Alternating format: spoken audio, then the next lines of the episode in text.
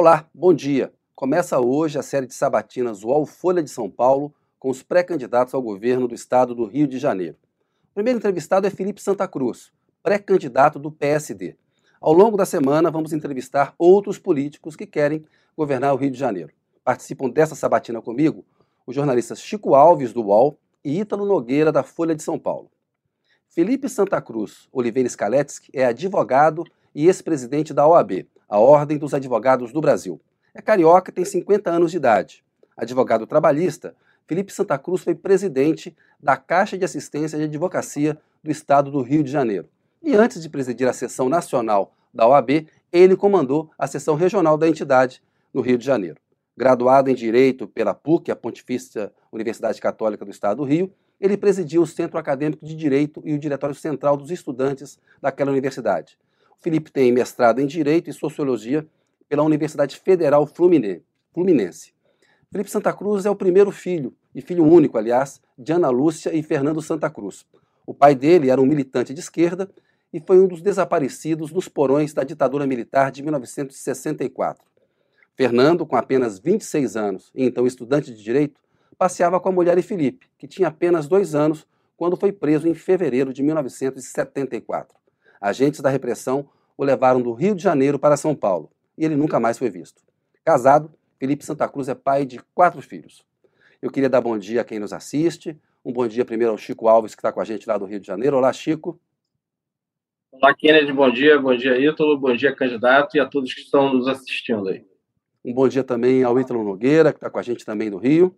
Bom dia aí, velho. Bom dia, Kennedy. Bom dia, candidato. E um bom dia ao Felipe Santa Cruz. Bom dia, Felipe. Obrigado por nos dar essa entrevista. Bom dia, Kennedy. Bom dia, Chico. Bom dia, Ítalo. E um bom dia especial a quem nos honra aqui com a assistência nessa manhã de segunda-feira. Beleza.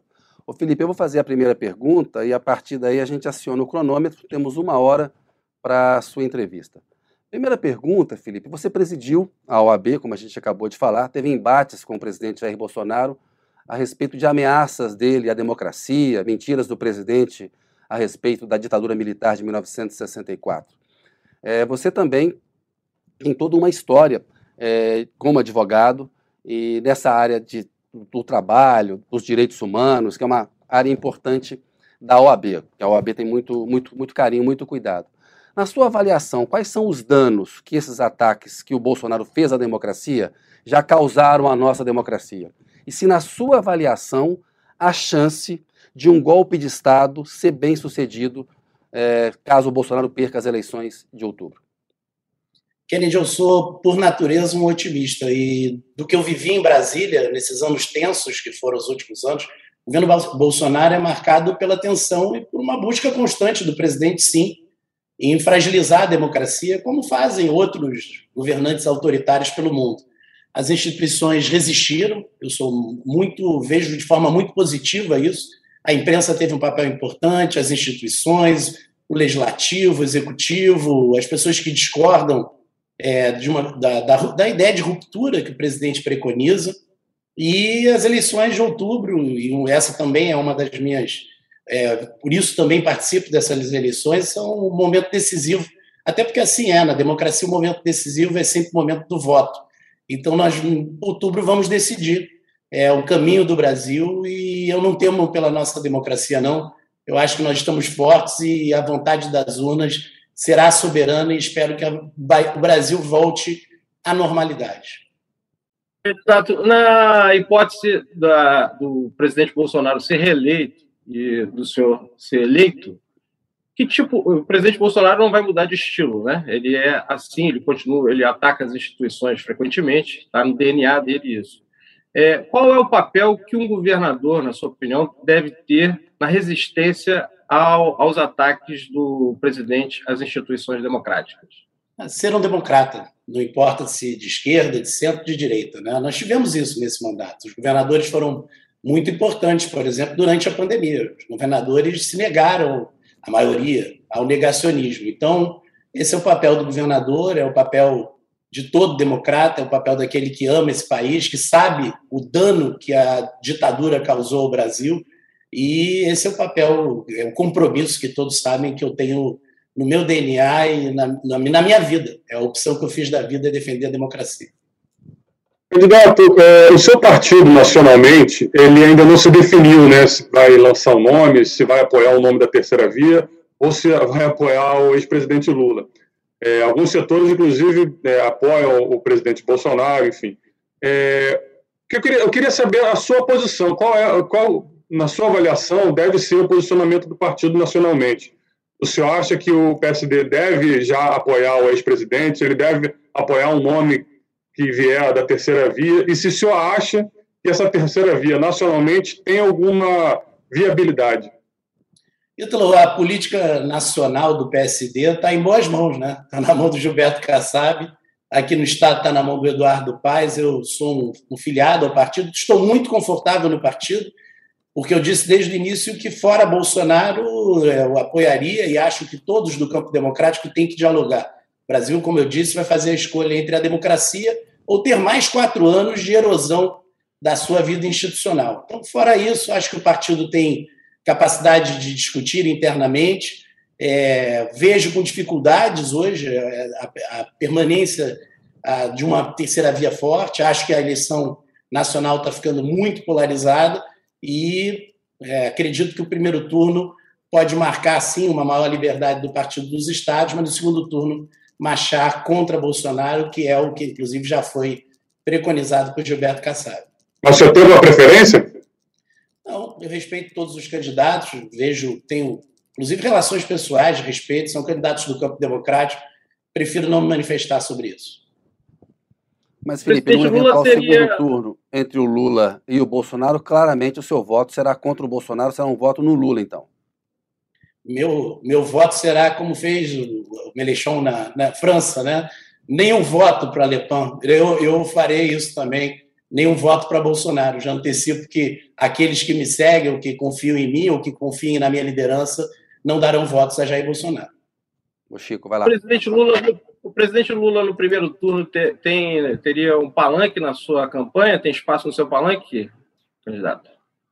Isso é uma decisão, como eu disse, nacional. Eu ficaria muito confortável com o presidente Lula. Tenho profundo respeito por ele. Uma, uma... Sou filho de fundadores do PT, tenho uma relação de muito respeito. O presidente foi muito importante na história do Brasil, muito importante. Um governo que marcou esse compromisso com os mais pobres, que são esses que estão pelas ruas, abandonados pelo governo incompetente do Jair Bolsonaro. Ficaria muito confortável, mas, como eu disse, a decisão não é minha. Essa discussão é nacional, ela está sendo travada. Tomara que na hora certa tudo possa se acertar. Agora, como é, está aqui no Rio de Janeiro, só tem uma eh, teve né, uma, um início de aliança com o PDT, Aparentemente essa aliança se desfez, mas pode voltar a acontecer.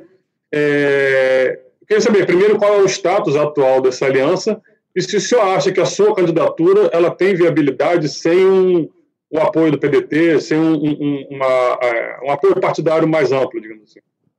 É óbvio que buscamos esse apoio e eu sigo acreditando nele. Continuamos dialogando, eu falo permanentemente com o Rodrigo Neves, a quem conheço há muitos anos, o Eduardo conversa com o Lupe, todos estão conversando, sabemos da seriedade do momento, sabemos que o Rio de Janeiro precisa ser resgatado das mãos da mediocridade, da crise, da decadência.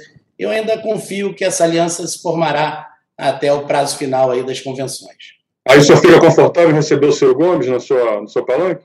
Tenho maior admiração pelo Ciro, como eu disse, no campo democrático hoje, é, nós queremos é voltar à normalidade. Um candidato muito preparado, que sabe, conhece o Brasil, ficaríamos todos muito confortáveis. O Felipe, a pesquisa da Datafolha, a última aí sobre o estado do Rio de Janeiro, traz você com apenas 3%. A gente tem o Marcelo Freixo e o Cláudio Castro na frente, no patamar ali de 22% para o Freixo, 18% para o Cláudio Castro. Primeira pergunta óbvia, como é que você pretende é, viabilizar a sua candidatura diante é, de um índice de intenção de voto tão baixo? E se no eventual segundo turno entre o Freixo e o Castro, é, que caminho que você pretende seguir? Kennedy, para quem anda nas ruas do Rio, isso às vezes não é fácil compreender para quem, por exemplo, não está no dia a dia aqui das nossas ruas, porque no Rio não há polarização, não há consolidação das candidaturas. O povo carioca, o povo fluminense, o povo do nosso estado, ele não, não, ainda não decidiu em que votar, basta ver o índice de espontâneo. Eu sou pouco conhecido da população em geral, sou conhecido de um nicho que é basicamente do setor jurídico, da área jurídica, e nós temos muita convicção. Nós temos um partido de que vamos crescer e vamos ter chances concretas de vitória. Partido muito organizado em todo o Estado, um partido vivo, com juventude, é um partido extremamente dinâmico, que fará, fará necessariamente uma grande bancada, liderado pela, por aquele que é a maior liderança do Estado no momento, é, que é o Eduardo Paes. É, nós estamos, eu tenho muita convicção que a nossa campanha vai crescer, é, fazendo isso que vou fazer aqui, que estou fazendo aqui, que é apresentando minhas propostas, apresentando nosso partido, nossos quadros, aqueles que vão governar comigo, construindo alianças que sejam legítimas, que não sejam partilha do poder pelo poder. Então, estou muito otimista, acho que é uma longa campanha que está começando e nós vamos chegar. Nós vamos chegar com chances e, e se quiser, a população do Rio de Janeiro, e eu espero que seja esse o desejo dela, nós vamos começar a grande transformação do nosso Estado, porque nós não temos mais quatro anos para perder no Rio de Janeiro. E na hipótese de não chegar entre Freixo e Cláudio Castro? Prefiro não antecipar isso, confio muito que estarei no segundo turno. Uma crítica muito comum à sua candidatura é o fato, é, é, tem a ver com o fato do senhor não ter experiência na, no Poder Executivo, experiência administrativa no Poder Executivo, para pegar um, especialmente para pegar um estado tão complicado, uma situação tão dramática quanto o Rio de Janeiro. Como é que o senhor responde a esse tipo de crítica?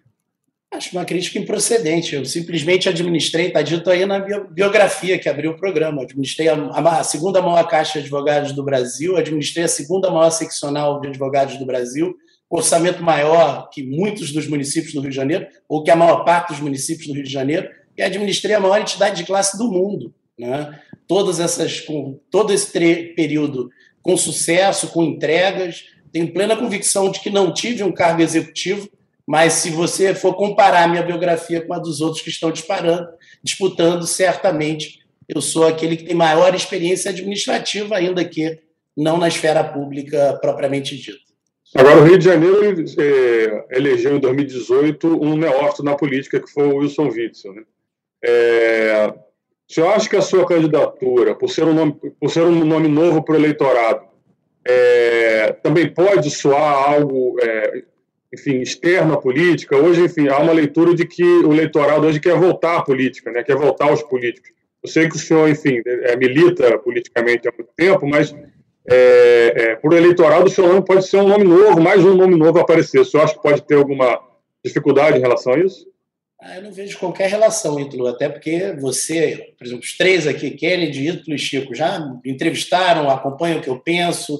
Eu sou uma pessoa pública já há muitos anos, eu presidia a OAB do Rio nas marchas de junho de 2013, uma crise enorme, garantiu o direito de manifestação. Como presidente da Ordem, fui um profundo, um comprometido defensor das liberdades. As pessoas me conhecem, conhecem o que eu penso. Eu não me acho, não me sinto neófito, acho apenas que, e é isso, me orgulho, que eu represento uma renovação dentro da boa política. Então, não, não há como comparar é, modestamente dizendo, a nossa experiência com a do Wilson Witzel, que foi, na verdade, um engodo é, que foi feito à população do Rio de Janeiro. E todos nós já compreendemos isso. E, na época, diga-se de passagem, já advertíamos. Felipe, a Marielle Franco e o Anderson Gomes foram assassinados em 14 de março de 2018, mais de quatro anos. Houve troca de delegado, é, governador Witzel, Cláudio Castro. Eu queria, é, na sua opinião ver qual é o seu compromisso, se você acha realista ter uma solução para esse caso, que é um caso de violência na política brasileira, um assassinato político que até hoje não está devidamente esclarecido. Como é que você pretende tratar o caso Marielle Franco Anderson Gomes? Com prioridade total, querido. Eu passei três anos no Conselho, no Conselho Federal da Ordem com a placa, com a rua Marielle Franco, que é esse compromisso eu tenho aqui que dividir com todos que me assistem que eu apoiei a manutenção das investigações no Rio de Janeiro, inclusive a pedido da, da, da família da Marielle Franco, a mãe da Marielle é advogada, ela nos pediu à época, então eu me sinto pessoalmente atingido por isso, pessoalmente atingido por esse silêncio, absolutamente o silêncio que grita aos ouvidos dos cidadãos, e no nosso governo será uma prioridade descobrir o mandante do assassinato de Marielle Franco. o senhor, na à frente da OAB, teve uma atuação elogiável em defesa é, do, do, Estado de Direito, né, dos direitos humanos. E a gente sabe que, falando de segurança pública no Rio, é, a, a, uma parcela significativa da polícia do Rio é arredia a seguir as mínimas, é, é, os mínimos parâmetros dos direitos humanos. São frequentes as denúncias é, de abusos, né, principalmente das favelas, é, a, Polícia do Rio é uma das que mais, sempre está no topo das que mais matam é, em operações, em que causam mortes na, em operações policiais. É, então, de todo tipo de abuso, a Polícia do Rio é acusada, e, e isso é, tem décadas. O senhor, é, como é que o senhor vê é, um, o Rio de Janeiro ter à frente do, do Executivo alguém com esse discurso que é ok, que é o correto, como é que o senhor lidaria com essa polícia tão, é, tão arredia a seguir as leis? Primeiro, para sair desse, desse falso, falso dilema, né, Chico? Eu, eu não aceito esse dilema que tem se estabelecido no Rio de Janeiro entre a polícia homicida, né, o Estado assassino, legitimado, ou seja, o, o tiro na cabecinha que elegeu a chapa Witzel Castro, né, ou, a, ou a completa omissão, aceitar que a, polícia não precisa proteger a população das comunidades, que a polícia não precisa recuperar as amplas áreas que estão na mão do, da narcomilícia. A verdade, se você abre os jornais todos os dias, é que os limites entre o que é, é institucional, o que é Estado no Rio de Janeiro e o que é crime estão cada vez mais tênues, se não absolutamente misturados. É, acho que o meu currículo autoriza é, que a população confie que eu sou capaz Primeiro, de fazer algo mais amplo do que só tratar das polícias.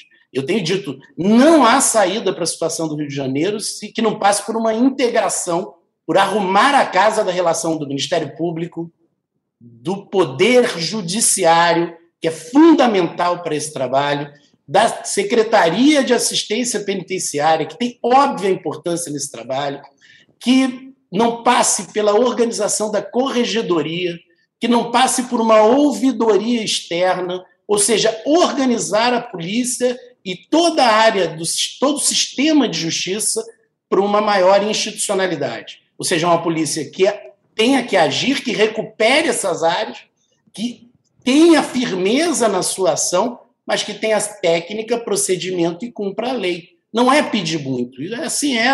Essa é a discussão no mundo todo. É isso que se exige da polícia. Para isso, nós vamos ter que recuperar, inclusive, a autoestima dos policiais. O que a gente ouve é que a banda boa das polícias está aí abandonada, está sem esperança como a população do Rio de Janeiro. Então, esse é o pilar, porque o que a gente ouve em todo o país, quando quer atrair investimento, quer voltar a ver o Rio crescer, é que com a segurança pública como está, a população, o, o Brasil tem uma preocupação de ir ao Rio. E o Rio de Janeiro tem. A população do Rio de Janeiro tem medo de ir às ruas. Então, esse é o grande ponto, esse é o ponto inicial de qualquer governo. O senhor falou em banda boa, é, geralmente a gente costuma usar o termo banda podre, né? Como se fosse um, um, um, uma, uma, parcela menor da polícia que talvez, enfim. O senhor fala em banda boa, qual, qual, é o, o, o, nível de infiltração do crime na sua avaliação da polícia? Né? Quando o senhor fala banda boa, parece que a polícia é, a banda boa é uma exceção. Ah, eu acho que a banda boa no Rio é muito maior do que a banda podre, em qualquer Sim. área. É o que vai salvar o nosso Estado. Assim, a cultura, a força, a força desse povo, a resiliência. Imagina a resiliência de um policial honesto, é, que não pode andar na rua uniformizado, que não tem equipamento, que não tem infraestrutura, vendo os outros enriquecerem ou ganharem dinheiro se acumpliciando ao crime. Eu, eu, a gente tem que valorizar essas pessoas, valorizar esses profissionais. Eu tenho muita, muita expectativa que com um governo transparente, honesto, com integridade, com pessoas técnicas, é, trazendo também para esse debate as forças é, da academia do Rio de Janeiro, as forças é, que discutem o tema profundamente, aqueles que são apaixonados por essa terra, nós vamos rapidamente reconstruir o Rio de Janeiro. Ítalo, eu uso muito a analogia do Flamengo. O Rio de Janeiro é como o Flamengo é uma potência enorme, amado por milhões, que passava por uma crise por gestão equivocada. Então, se todos nos unirmos no Rio de Janeiro, é, inclusive o resto do Brasil, que ama o Rio de Janeiro profundamente, rapidamente nós vamos sentir os resultados. Agora, como seria a sua posição no caso de uma operação dessa, como do Jacarezinho? Que foi uma operação, em tese, é, para cumprimento de mandados de prisão, é, e que, no decorrer da operação, o policial morreu e 27 pessoas, moradores, enfim, é, morreram supostamente em confronto. Temos aí quatro policiais denunciados. Como é que o senhor acha que é possível controlar é, a ação da polícia no dia a dia? Né? E é, os policiais dizem que essa é a realidade do Rio de Janeiro, que o Rio de Janeiro exige esse tipo de confronto e esse confronto ele é produzido, enfim, é, quase que naturalmente, digamos assim. É, como é que o senhor acha que pode evitar episódios como esse do Jacarezinho e como é possível controlar é, é, a ação da polícia para ela ser menos letal do que ela é hoje? Primeiro, é uma operação fracassada. Não é possível acreditar que, para cumprir mandados de prisão, uma operação que gera 28 mortes e a morte de, né, inclusive um policial, você é, tem uma operação de sucesso. É um fracasso técnico, é um fracasso de procedimento. A Polícia do Rio de Janeiro precisa passar por uma reorganização institucional. E eu estranho é porque a intervenção que foi feita no governo Michel Temer falava disso. Falava de treinamento, falava de uniformização de procedimentos, uniformização de armamentos, falava de unificação de estratégias entre polícia civil, guardas municipais e polícia militar. Tudo isso foi esquecido. Quer dizer, é uma descontinuidade. O, inclusive, o que, foi, o que se trouxe naquela época, que foi um investimento de mais de um bilhão de reais em equipamento, está agora sendo, está depreciando aí nas ruas. Basta olhar os carros que foram comprados na gestão é, da intervenção no Rio de Janeiro, ainda na, no ministério do ministro Raul Jugno. Então, tudo isso descontinua, descontinuado, de novo o discurso do tiro na cabeça, o discurso do enfrentamento pelo enfrentamento, que é o mesmo discurso que gera a morte da criança que está indo estudar, né, no braço do pai que vai trabalhar e não tem onde deixar o filho e não tem onde morar que, que, com segurança e acaba tomando um tiro ou o pai ou a própria criança. É esse mesmo discurso que vai se perpetuando. A solução é organização institucional. Vou fazer uma pergunta aqui. Tem uma lei já em vigor que obriga as, as, as polícias militares a estabelecer a câmera, coisa que é utilizada em vários estados do Brasil e do mundo hoje, a Câmara que acompanha esse procedimento. O governador se nega a cumprir isso. Já foi intimado pela Assembleia Legislativa, pelo Ministério Público, se nega a colocar a Câmara nos uniformes. Por que tanto medo da transparência? É a luz do sol que cura esse tipo de doença. É a luz do sol que cura esse tipo de problema. Então, a organização institucional, organizar a casa, valorizar quem tem que ser valorizado, trazer e formar uma corregedoria independente, ouvidoria externa, tudo isso vai deixar um legado, eu tenho certeza, um legado que, inclusive, começou a ser construído na intervenção e foi abandonado logo no primeiro momento do Ô, governo Wilson Witzel. O senhor está elogiando a, a, intervenção comandada pelo general Braga Neto? Eu acho que ela teve, sim, pontos positivos. Acho que ela teve pontos positivos. Teve muito de marketing, mas ela teve pontos positivos na medida que ela investiu, ela discutiu tecnicamente. É, por exemplo, é, quando chegou a intervenção aqui, sabe quantos policiais nós tínhamos em treinamento no Rio de Janeiro? Um. Como é que pode uma polícia de milhares de homens ter um policial em treinamento? É, essa discussão, nós tínhamos mais de 100 tipos é, de, de munições no Rio de Janeiro. A quem serve isso? Né? Então, essas discussões técnicas que foram feitas na, na intervenção no governo Michel Temer são discussões que têm que ser recuperadas, inclusive o debate sobre a Secretaria de Segurança, sobre as corregedorias, sobre a maior inteligência, a utilização de inteligência, uma unidade maior na ação da Polícia pretende, Civil com a militar. O senhor pretende recriar a Secretaria de Segurança Pública? Porque hoje tem uma Secretaria Sim. de Polícia Civil e de Polícia Militar. Esse é compromisso do senhor? É compromisso público meu. Acho Como também colocar também. câmera no uniforme dos policiais. É compromisso do senhor? É compromisso meu, câmera no uniforme dos policiais. Não é muito difícil, né? É só acompanhar como se faz o combate ao abuso policial, o abuso de autoridade em todo mundo, para saber que a Câmara é um elemento indispensável para proteger o bom policial, que age dentro da lei, que age com firmeza quando tem que agir, porque o monopólio da violência do Estado. Eu uso muito uma imagem que eu aprendi na faculdade, que é da deusa da justiça. Ela é vendada para porque ela ela não quer saber se é rico ou pobre, se é negro ou branco, se mora na comunidade ou na zona sul mas ela usa uma espada para fazer avaliar a força do Estado. E por que a secretaria, hein? Porque a secretaria é fundamental nesse momento para fazer a organização desses pontos institucionais. Corregedorias, ouvidorias, treinamento, um maior diálogo entre as forças. É claro que nós respeitamos é, todo histórico institucional, mas inclusive para ter uma inteligência maior no investimento orçamentário. O Rio de Janeiro investe mais em segurança pública do que investe em educação e saúde. E nós não estamos vendo esse resultado na rua. Fiquei curioso para saber, o senhor falou há pouco é, que um, entre as propostas para a segurança pública estaria algumas é, sugestões para o Poder Judiciário e o Ministério Público. Normalmente a gente fala de segurança pública tratando de polícia. Quais são essas sugestões que o senhor tem para o Judiciário e o MP? Nós temos no Rio de Janeiro um Poder Judiciário muito estruturado né, e, e que tem condições, por exemplo, as varas de execução têm impacto direto na realidade do sistema prisional. O Ministério Público tem capacidade, é, investimentos que foram feitos pelo Estado nos últimos anos, tem capacidade de inteligência muito superior às próprias, à própria polícia, ao próprio Estado do Rio de Janeiro. Hoje ele tem uma central de dados que é um, um espetáculo.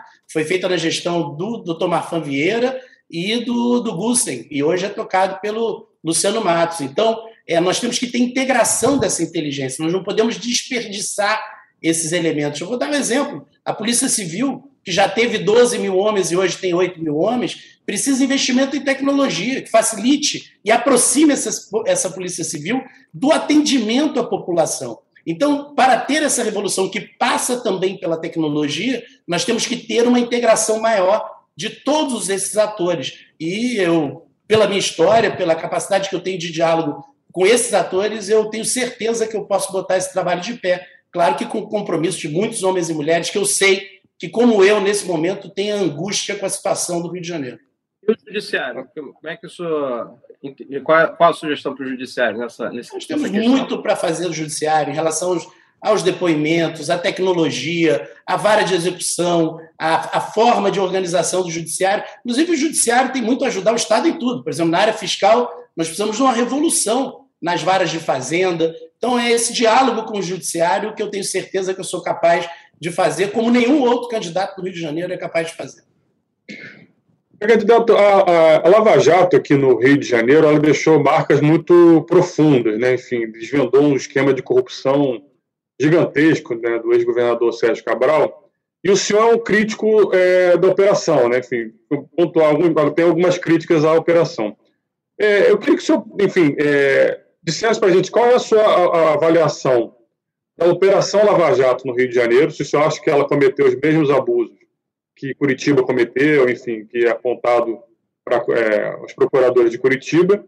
E eu queria ouvir a opinião do senhor em relação à prisão do ex-governador Sérgio Cabral. É, o ex-governador ele é o único político ainda preso em regime fechado, né, enfim, tá, já vai completar é, seis anos de prisão.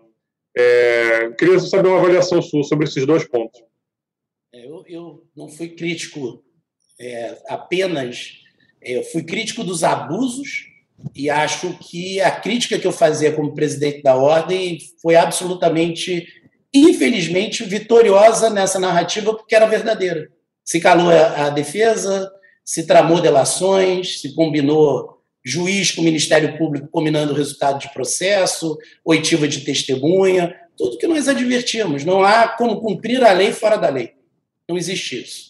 Tá? No Rio de Janeiro isso também se repetiu, você acha? Claro, claro que sim. E aí os abusos colocam em xeque todo o processo. E aí veja que contradição, né, Ítalo? Eu falava isso como presidente da ordem na Folha, hein? na primeira entrevista que eu dei como presidente da ordem. Sabe o que nós vamos botar em risco? O combate à corrupção. E aí o que eu ouço, começo a ouvir nas ruas, é a volta ao passado.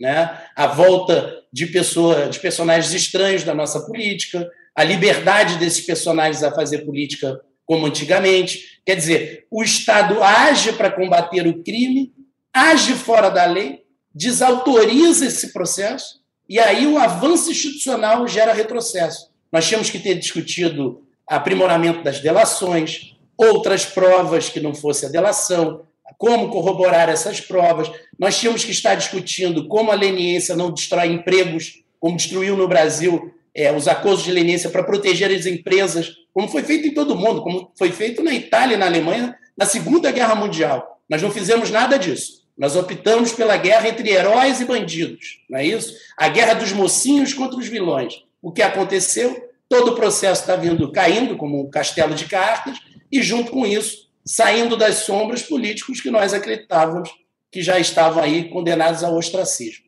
E aí, governador, você acha que ele deve continuar preso? Eu acho que ele responde ao processo, eu não conheço o processo. Acho que ele tem que responder dentro da lei pelos seus crimes. Eu, eu saiba, ele fez uma delação e é, o que se espera é que ele responda pelos seus crimes. Alguns deles ele confessa dentro da lei como deve ser. Ô Felipe, eu queria uma avaliação sua especificamente sobre o papel do ex-juiz Sérgio Moro e do procurador Deltan Dallagnol, que agora foram para política partidária, política eleitoral, querem ser candidatos. Um comitê de direitos humanos da, da ONU considerou que o processo violou do Lula, houve violação ali de garantias. O Moro diz é, o tempo inteiro que houve erros do Supremo Tribunal Federal. Ele fala que quem errou foi a, foi a Suprema Corte Brasileira. Foi o, o STF e não ele, que foi considerado primeiro incompetente, ou seja, ele não deveria ter julgado o caso do Lula em Curitiba, aquele caso do apartamento e, por extensão, outros processos que envolveram o ex-presidente, e depois foi considerado suspeito, ou seja, parcial, não deu ao Lula um julgamento justo. O Deltan Dallagnol vive falando que o Lula não foi inocentado, quando a gente sabe que o princípio constitucional é da prisão, é, da presunção de inocência, ou seja, o Estado tem que provar a culpa da pessoa. Você falou aí de, desses abusos, e esses são duas, duas pessoas que têm muito espaço no debate público. E o tempo inteiro eles ficam, a meu ver, deseducando a população ao vender essa imagem de que o juiz tem que combater a corrupção, quando na verdade quem faz isso é a polícia, o Ministério Público. Uma avaliação sua sobre o papel específico do Moro e do Dallagnol, Felipe. É, acho que eles estão no lugar deles. Eles, esse, essa, essa arena política é a arena que eles optaram. É, e acho que ela veio aí para que eles possam fazer esse debate sinceramente, eu acho que o grande desserviço do doutor Sérgio Moro foi feito lá atrás, quando ele é, galvanizou esse sentimento anticorrupção justo do povo brasileiro, cansado da corrupção, e distorceu esse sentimento numa, numa epopeia pessoal. Depois levou esse patrimônio. Eu falei à época que ele virou ministro, é um erro político profundo. Ele depois levou esse patrimônio para um governo é, Jair Bolsonaro, emprestou esse patrimônio para Jair Bolsonaro, é, e agora vê, volta a, a, o seu foco para a política, que desde o início parece que foi sempre sua principal finalidade. Que se faça esse debate no Congresso Nacional, é, que se faça esse debate, eu volto a dizer, nós temos que sim aprimorar os instrumentos de combate à corrupção e que eles possam, de alguma forma, participar desse debate. Candidato, há um, um, claro, udenismo, um falso moralismo aí no, né, nessa, nessa questão, aí, um, lavajatismo, né? mas a gente não pode também negar que no Rio de Janeiro eh, teve cinco ex-governadores que passaram pela cadeia, né? Então, é, há um, um problema é, crônico aqui com, com, relação à corrupção, né? Então, isso envolve é, tanto fornecedores, quanto alguns políticos que se relacionam com o governador da, do, da vez. Como é que o senhor pretende quebrar essa corrente viciada que envolve o Palácio Guanabara? Primeiro, com honestidade, com transparência, com um partido forte, que é o que estamos montando, com alianças que sejam legítimas, voltadas. Eu falei aqui do PDT, eu quero o PDT para discutir escola em tempo integral.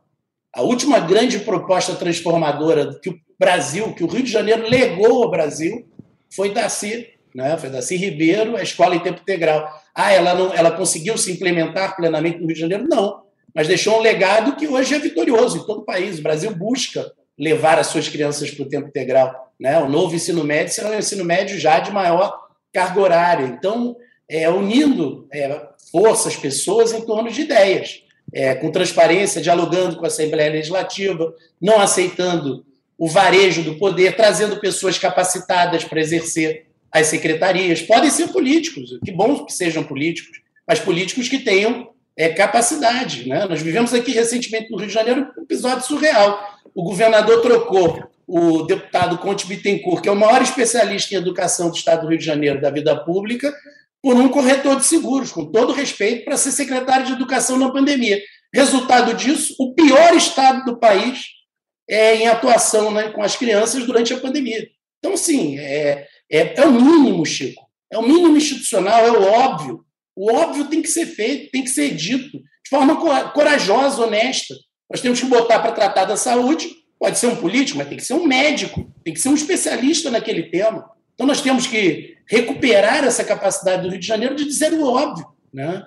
Então, acho que esse já é um primeiro passo. Outro passo é, é negar, é, é absolutamente rejeitar qualquer conversa que não seja republicana. É um governo com integridade, é um governo com transparência, é um governo com acompanhamento das suas contas. Isso tudo dá para fazer, isso tudo está aí, está na prateleira, está no mundo todo. Basta botar em, em, em, em, uso, basta ter coragem, basta ter vontade. Mas, é... para além das boas intenções, o, o, o, poder desses grupos que se perpetuam no, no, no governo do Estado é muito grande. Tanto que é, sai governo, entra governo, os mesmos grupos que participavam de alguma licitação é, errada, é, viciada, eles ou são as mesmas empresas que voltam a participar em novos governos ou alguma variação, alguma variante delas. Então, assim, é só o diálogo e essa boa intenção, assim, tem, só tem alguma, algum, uh, alguma medida de choque contra esse, esse assédio de, de corruptores no, no Palácio Guanabara? A primeira medida de choque é isso que eu estou dizendo, não é boa intenção, não, é compromisso e é o que representamos. Representamos é, essa transformação. Basta olhar o que está sendo feito na prefeitura em menos de um ano e meio, em comparação ao que era o governo Marcelo Crivella. Então, o PSD tem uma história concreta: olhar os quadros que nós trouxemos, olhar os jovens que nós atraímos para a política, os homens, as mulheres, olhar a pluralidade que nós estamos implementando na Prefeitura do Rio de Janeiro, que rapidamente recuperou. Veja, o Eduardo herdou, nós herdamos uma prefeitura com folha atrasada. Rapidamente nós recuperamos a Prefeitura do Rio de Janeiro. No governo do Estado, nós vamos ter que organizar a casa institucional, institucionalmente. Isso não é boa vontade ou boas intenções. A própria eleição, o choque vai ser dado na urna, é o voto que dá esse choque. O eleitor tem que olhar os candidatos que aí estão e olhar quem é que tem grupo para isso, quem está cercado das pessoas que são capazes de fazer isso, quem não está com aquelas outras pessoas, os de sempre, os suspeitos de sempre. Vamos fazer uma reflexão, né, Chico? Não é que o. Normalmente o governador tem um esquema. Quando você liga a televisão e vê um escândalo, o governador tem um esquema. No Rio de Janeiro, não. O Rio de Janeiro inovou. Era o esquema que tinha um governador.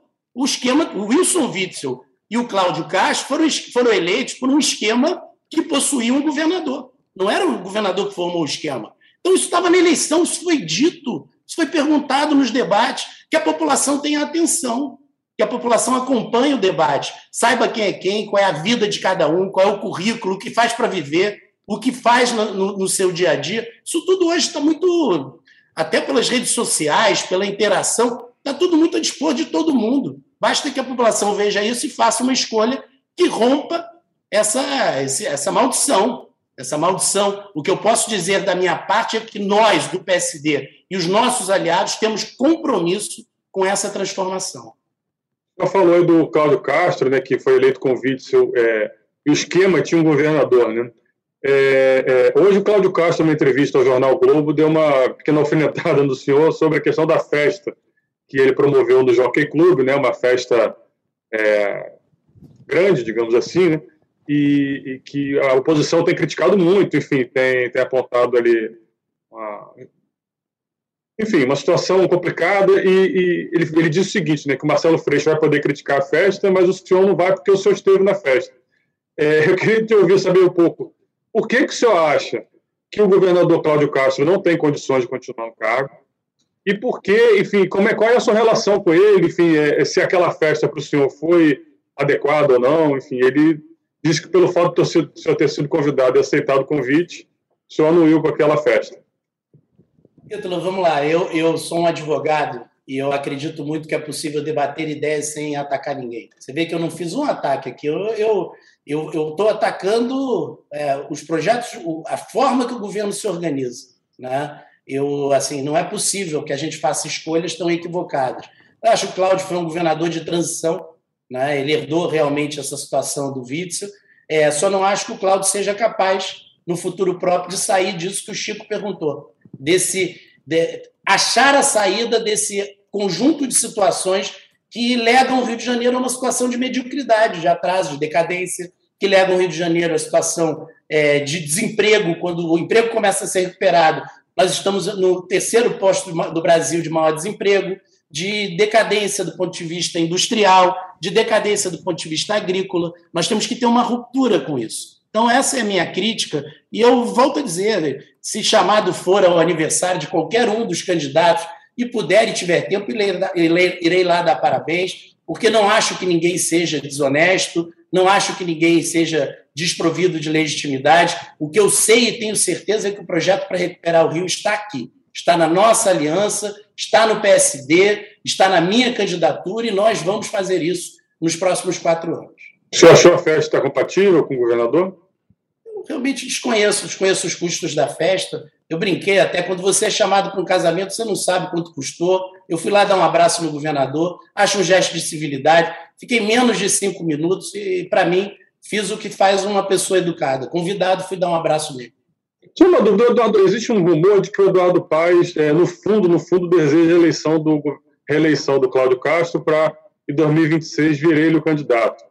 É, como é que o senhor vê essa leitura, enfim, de parte da classe política? O senhor acha que o Eduardo Paes, de fato, quer o senhor o senhor vença a eleição? Ou, ou o senhor acha que ele, no fundo, torce para o Cláudio Castro ganhar e ter uma cadeira vaga para ele concorrer em 2026?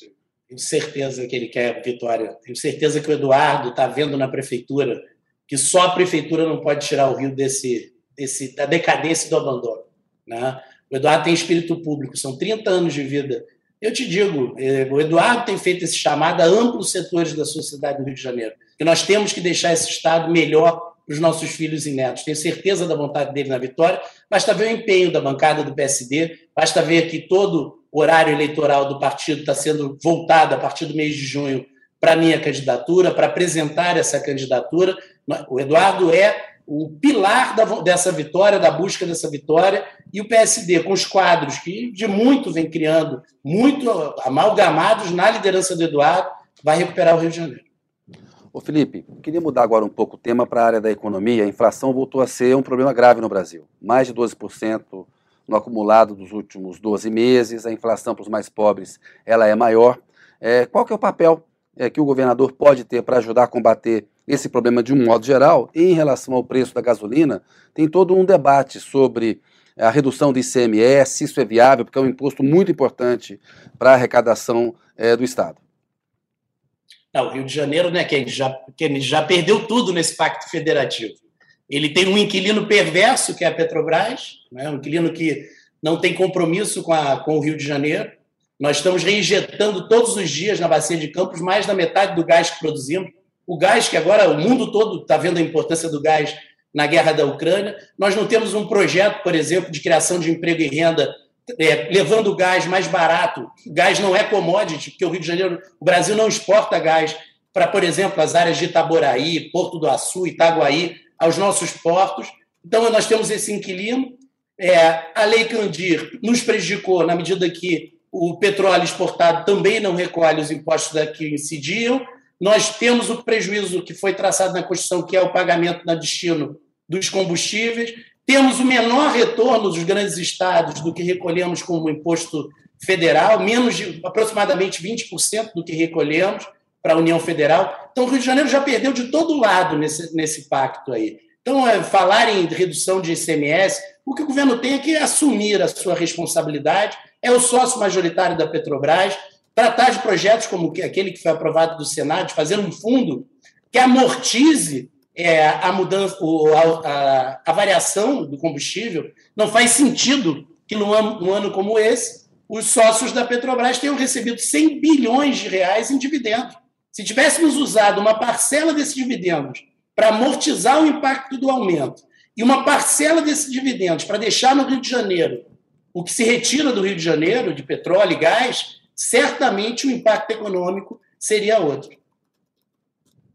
Na quarta-feira passada, o, a, a Lerja aprovou, instalou uma CPI para investigar o crescimento da dívida do Estado com a União, que está em torno de 184 bilhões. E para investigar qual, quais formas, qual é a capacidade do Estado de é, pagar isso. Como é que o senhor pretende equacionar esse problema, esse gigantesco desafio do Estado? 188, segundo o Luiz Paulo Corrêa da Rocha, pelo menos eu conversei com ele na quarta-feira, o deputado que é do nosso partido e é um profundo conhecedor do tema, e ele me diz que há, sim, indícios de equívoco, inclusive no cálculo dessa dívida. Acho importantíssima essa CPI para que se apure verdadeiramente o que é esse montante, qual é o montante real. Agora, certamente é preocupante que o Estado do Rio de Janeiro esteja desperdiçando seu último Eu tenho usado a imagem da família. É muito comum aqui no Rio de Janeiro, que foi sede do Império, Chico, as famílias decadentes, né? os antigos nobres. Então, eles vivem como se ainda estivessem na nobreza. O Rio de Janeiro está agindo igual uma família dessa, porque vendeu seu último quadro, seu último patrimônio, que era a SEDAI, o último, digamos, a última receita expressiva que ele tinha, passa a agir como se rico ainda fosse, está pendente a renovação do regime de recuperação, na verdade é a União que está suportando essa dívida, e nós estamos agindo, o Estado está agindo é, dentro da agenda eleitoral, como se ainda fosse rico. Essa mesma família, daqui a dois anos, como é que acontece com ela? Quando acaba o dinheiro, ela volta à realidade e vai morar numa casa da tia, que é a casa da União Federal, é a casa da viúva. Então, a primeira questão é ter responsabilidade nessa repactuação, não só da dívida do Estado da União, mas aquilo que deve ao Estado. Né? É, nós temos que passar o pente fino nessa dívida do Estado, é discutir a securitização dessa dívida, isso sim é moderno, discutir o que dessa dívida nós podemos recuperar. Há muito para ser feito nessa área da responsabilidade fiscal e certamente o caminho não é seguir sendo perdulário ou fazendo obras é, pulverizadas em municípios dentro do, do calendário eleitoral. É, candidato, queria voltar ao tema lá dos combustíveis. É, é enfim, teve no final de semana o, o, o governo federal entrou né, no, no, Supremo Tribunal Federal para tentar, enfim, acaba interromper uma manobra que os estados têm aplicado para manter o, o ICMS dos combustíveis. Né? O Rio de Janeiro ele tem um dos ICMS aí maiores do país, enfim. Queria ouvir o senhor, você acha que o Rio de Janeiro, o Estado, não tem condição de, é, de alguma forma, contribuir para essa redução do, do preço da gasolina, dos combustíveis, ou isso é, enfim, é um problema federal, é da, da paridade de preço? O Rio de Janeiro é quem mais contribui. Contribui quando aqui se mudou a dinâmica do ICMS, contribui quando recebe a menor parte do que se investe nacionalmente das verbas que são recolhidas para a União, contribui quando vem a Lei Candir, o, o nosso o petróleo, a renúncia do Rio de Janeiro é enorme, o sacrifício do Rio de Janeiro é enorme. Aí as pessoas dizem, ah, os royalties. O royalty ele é uma, uma, uma, ele é uma compensação do enorme risco ambiental, do impacto socioeconômico da exploração. Claro que ele tem que ser bem investido, e para isso a discussão do Fundo Soberano, que está sendo criado pela LEG, eu acho que essa contribuição do Rio de Janeiro é maior do que qualquer outro estado. Ele contribui quando a Petrobras eh, não investe no Rio, quando não tem projeto de investimento e desenvolvimento no Rio. Ele contribui quando nós não temos as rotas de gás ligando o Rio de Janeiro efetivamente nos seus pontos estratégicos que eu citei aqui ao gás que é produzido na nossa bacia, que reinjetado não recolhe ICMS. A contribuição do Rio de Janeiro é maior do que qualquer outro estado do país. Ele contribui quando o dividendo não é reinvestido no nosso estado. Então, eu acho que essa contribuição não pode ser cobrada do nosso Estado, não. Ítalo, você tem mais uma aí sobre a Supervia que você quer fazer? Depois ah, sim, a gente é, entrar no outro tema. Vamos lá. Estamos chegando Vamos no lá. final é... aqui, tem um pinga-fogo daqui a pouco. Hoje o, os treinos enfim, tá, estão enfim, uma situação péssima, é, acabou o rapidão, enfim, existe uma é, é, existe um problema estrutural né, com a rede ferroviária do, ferroviária do Rio de Janeiro. É, mas é uma concessão, existe o contrato, os enfim, reajustes do, do da tarifa é, tem, não têm sido aplicados. Enfim, como é que o senhor vai resolver esse problema da, da, da supervia? Né? Enfim, é, o Estado vai precisar injetar dinheiro, vai dar mais subsídio, é, ou vai cancelar a concessão, refazer? O que, que o senhor acha? Qual é a solução para esse problema? Ítalo, primeiro eu vou até aproveitar a tua pergunta para dizer aos empresários, a gente tem conversado muito com os empresários e a gente ouve as críticas, respeita as críticas, no nosso governo nós vamos cumprir os contratos. Eu sou um advogado, segurança jurídica será total. Mas também nós vamos cumprir, vamos cobrar. Você sabia, Ítalo, que o governador mandou para a agência que controla o saneamento um dos delegados envolvidos do escândalo da semana passada? Então, assim, nós temos que ter agências que cobrem as obrigações dos concessionários, nós temos que ter transparências nessa, transparência na bilhetagem. O que está acontecendo no BRT? O prefeito ele quer saber quanto entra para saber qual é o nível de equilíbrio do sistema, e é um sistema que tem que ser absolutamente interligado numa grande capital, numa grande área metropolitana como a nossa, segunda maior área metropolitana do país, né, um estado extremamente denso, né, como o terceiro menor estado do país, com a, a, a 8,6% da população do país, mais de 17 milhões de pessoas, Nós temos que conhecer a realidade desse sistema para buscar o equilíbrio do sistema. Mas para isso o prefeito estatizou né, a BRT. O senhor pretende fazer isso com a Supervia? Não, não, ele estatizou com uma medida de emergência, na medida que não houve nem, não, ninguém se apresentou para controlar a bilhetagem e o serviço está vergonhoso. Nós aceitamos que esse serviço tem que, tem que chegar a um equilíbrio do sistema. Ninguém vai pedir que o concessionário trabalhe em prejuízo. É óbvio que nós tínhamos que ter, durante a pandemia, uma iniciativa do governo federal para equilibrar o sistema de, modal de transporte em todas as capitais. Essa é uma discussão do mundo. Vamos tirar esses dogmas. No mundo todo se discute subsídio, especialmente para quem é mais pobre. É óbvio que quem vem de Belfor Roxo tem que ser subsidiado de alguma forma. É óbvio que tem que ser prioridade para o Estado construir o metrô de São Gonçalo, que virou uma piada para a população do Rio de Janeiro, que é prometido toda vez e não é feito. Tem que ter dinheiro público nisso, tem que ter subsídio. Mas para isso eu tenho que saber qual é verdadeiramente a transparência desse caixa. Esse é o ponto. Esse é o ponto. Que Mas o prefeito fez com o BRT, o senhor pretende fazer com a Supervia? Se for necessário enfrentar os empresários para reorganizar o sistema, sim. Com toda certeza. Com toda certeza. Porque quem paga é a população. Quem paga é a população. Agora, por exemplo, a lei, a Assembleia Legislativa é, obrigou já o Estado a, a, a, a assumir essa bilhetagem, que é o que quis fazer a Prefeitura. O Estado não toma nenhuma iniciativa nesse sentido. Nós temos que saber. O sistema aquaviário do Rio de Janeiro, que historicamente é tratado como chave, a, a concessionária vai devolver a concessão. É óbvio que precisa haver um equilíbrio desse sistema e tem que subsidiar sim. Mas nós temos que saber qual é o tamanho do rombo, qual é o tamanho do buraco. Até para voltar a investir. Por exemplo, vou falar aqui de um, de um resultado positivo da Lava Jato.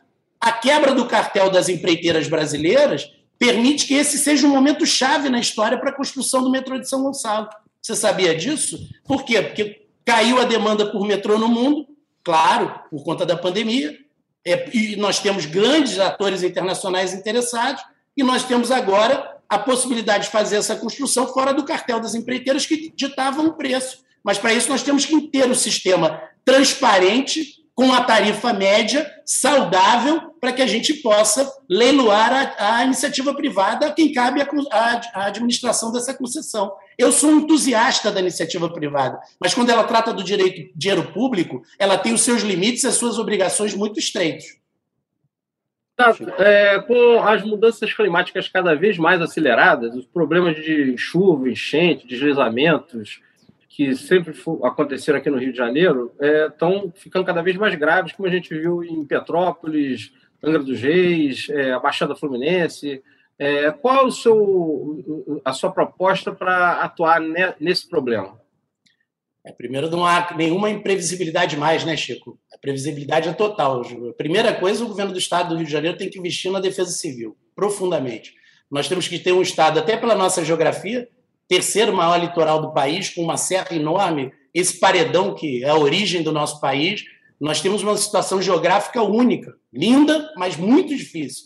Nossa capital mostra isso. Temos que investir muito em defesa civil, muito em alarmes, uma integração muito grande do Estado, da União e dos municípios. Temos que fazer uma discussão complexa com a população. Por exemplo, Petrópolis, uma cidade que 8 mil famílias precisam de novas moradias. Isso é habitação popular é discutir áreas para habitação popular, transferências de família. Nós temos que ter uma discussão muito madura, muito difícil do ponto de vista é, da gestão pública, aceitando que não é mais uma tragédia, uma exceção, aceitando que nós estamos correndo contra o tempo. O verão do ano que vem trará novos mortos. Então, é, é, urge fazer isso. Agora, é uma, tem que atrair a academia para essa discussão, tem que atrair verbas, acho que até verbas de organismos internacionais. Nós vamos ter que investir muito em construção. Por exemplo, em Petrópolis, nós não temos áreas para construir esse, essas, essas moradias. Vamos ter que ter soluções criativas, soluções difíceis. Nós vamos precisar de todos. Realmente, esse é um ponto que desafia muito os governantes do Rio de Janeiro e é um ponto que vai ter que ter estabilidade. Como eu disse, vai ter que ter continuidade das políticas públicas. Elas não vão poder mudar governo após governo, porque nós vamos exigir vai, uma solução a médio prazo. Felipe, o Ítalo tem mais uma questão rapidinho, antes a gente ir para o Pinga Fogo, está acabando o nosso tempo. Manda a ficha aí, Ítalo, por favor.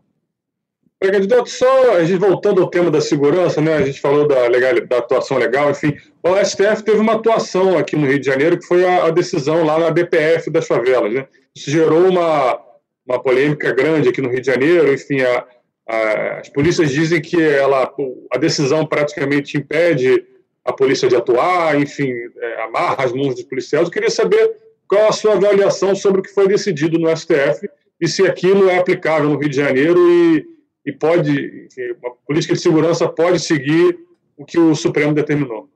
Um equívoco. Acho essa decisão errada. Acho, entendo o conceito dela, entendo a conjuntura que ela foi tomada, mas errada. Que ela está filosoficamente errada e na prática errada, porque é a população dessas comunidades que precisa mais da mão da proteção do Estado. E eu aceito que o Estado não pode ingressar nessas comunidades. Eu crio uma fronteira, como se a polícia fosse por si só, sempre essa polícia homicida, é, e eu entrego essas comunidades à mão do crime, à narcomilícia, que já hoje detém quase 50% da área do estado do Rio de Janeiro. Nós estamos aqui num, numa batalha civilizacional. Nós temos é que levar para dentro dessas comunidades a escola em tempo integral, a saúde e o Estado, sim. A mão armada do Estado, porque a violência e o exercício da força é monopólio do Estado dentro da lei. Mas você vai descumprir as decisões do STF? Nunca. Até porque a minha história diz que se alguém que cumpre decisão judicial e respeita a força do judiciário. Eu capitaneei a sociedade civil brasileira em duas ocasiões nos últimos três anos para defender os que defendem, para defender o Supremo daqueles que queriam o seu fechamento. Ô Felipe, estamos chegando aqui no final, tem um pinga-fogo. Queria que você respondesse rapidamente. É, primeiro, a questão do aborto. Se ele deve ser encarado é, deve ser encarada como uma questão de saúde pública e se ampliar a possibilidade de interrupção da gravidez, que hoje a lei permite apenas em três hipóteses. Se tem um risco de a gestante morrer, se a gravidez resultar é, de estupro e se houver uma gestação com o feto é, sem cérebro. Como é que você vê essa questão? Uma grave questão de saúde pública. É claro que ela não é, a competência do governador é tratar essa grave questão de saúde pública e, mas eu, como brasileiro, como cidadão, óbvio que não sou, ninguém é favorável ao aborto, mas essa questão de saúde pública tem que ser enfrentada. Então você ampliaria as hipóteses de interrupção da gravidez? Após? Não. Acho que nesse momento não acho que é um tema que, que seja central, acho que nós temos que tratar da questão de saúde pública. E descriminalizar a maconha? Veja, esse é um tema que, que gera polêmica no mundo todo. Países mais avançados estão implementando isso, que talvez até gere algum tipo de é, ciência no futuro para saber que caminho andar. Para o Rio de Janeiro, que é o meu que me interessa, não defendo isso agora não. Não me parece que mais drogas, mais atividade, mais liberalidade possa ajudar a recuperar uma sociedade que já está com grandes problemas de vício, grandes problemas de drogas. Não me parece que seja o momento para discutir isso no Rio de Janeiro, não. Como governador, vai aumentar a tarifa do transporte público? Não, eu vou garantir que o transporte público de qualidade chegue a todos, em especial a quem precisa mais, a quem está hoje relegado a segundo plano. O senhor pretende concluir ou abandonar a obra da estação do metrô da Gávea aí na cidade do Rio de Janeiro? Nosso projeto é concluir e levar o metrô a São Gonçalo. Sei que muita gente vai rir dessa proposta, porque ela virou uma piada pela ineficiência dos governos. Mas o momento histórico é esse, nós vamos fazer, ou pelo menos dar o passo inicial para que futuros governos consigam inaugurar essa obra. Essa sim, uma obra estruturante. O senhor é a favor ou contra da cobrança de mensalidade em universidade pública? Eu não sou contra, acho que o momento não é esse. Nós precisamos. É, se há um caminho para o Rio de Janeiro sair do buraco, é usar a força, a capacidade das suas universidades, das universidades estaduais e das universidades federais do estado do Rio de Janeiro pretende ampliar ou dificultar, ou apoiar né, a ampliação ou dificultar a posse e o porte de armas? Não necessidade nenhuma. A nossa sociedade do Rio já é muito armada, a realidade do Rio é de muita violência nas ruas, não é a arma que vai resolver nada disso. É paz, é trabalho, é emprego, renda, saúde e educação. Privatização da Petrobras. Sou contra.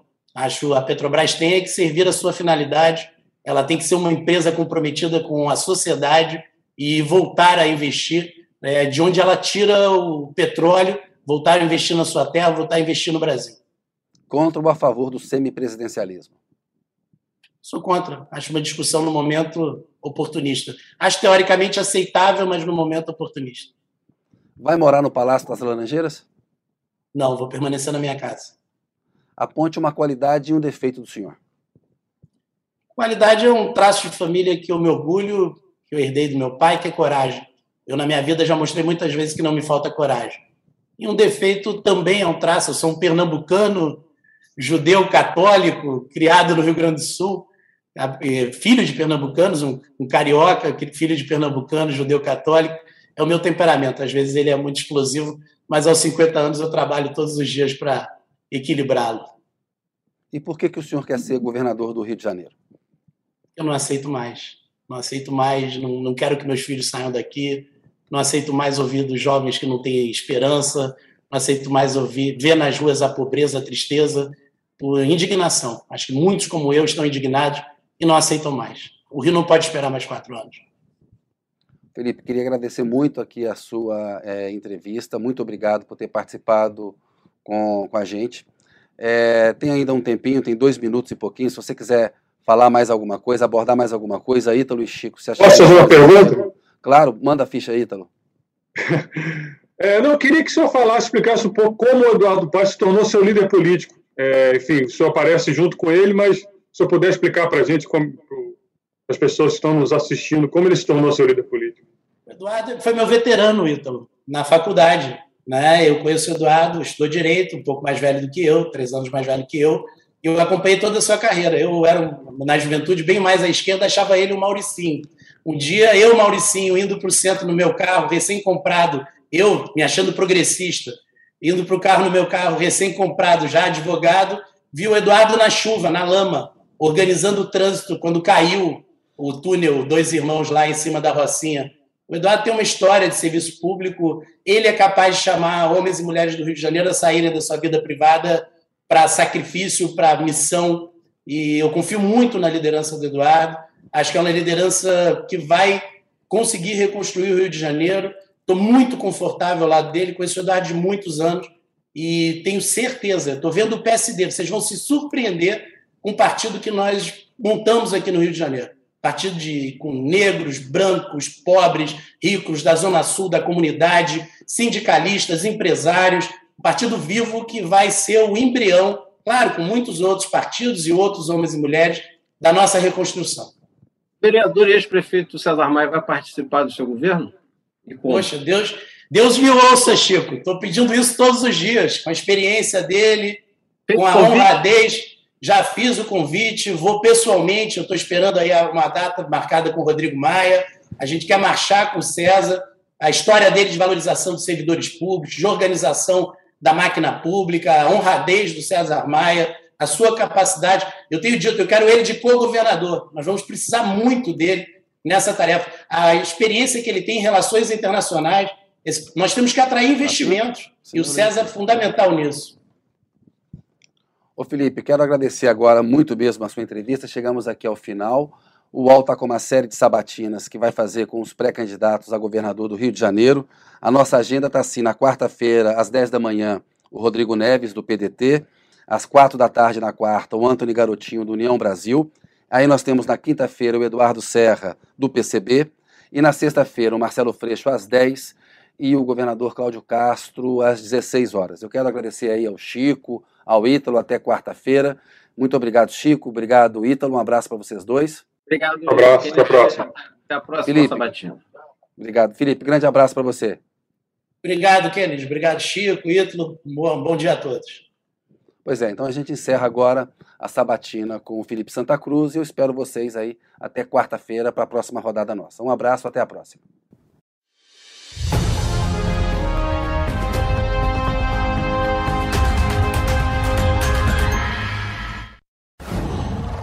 qual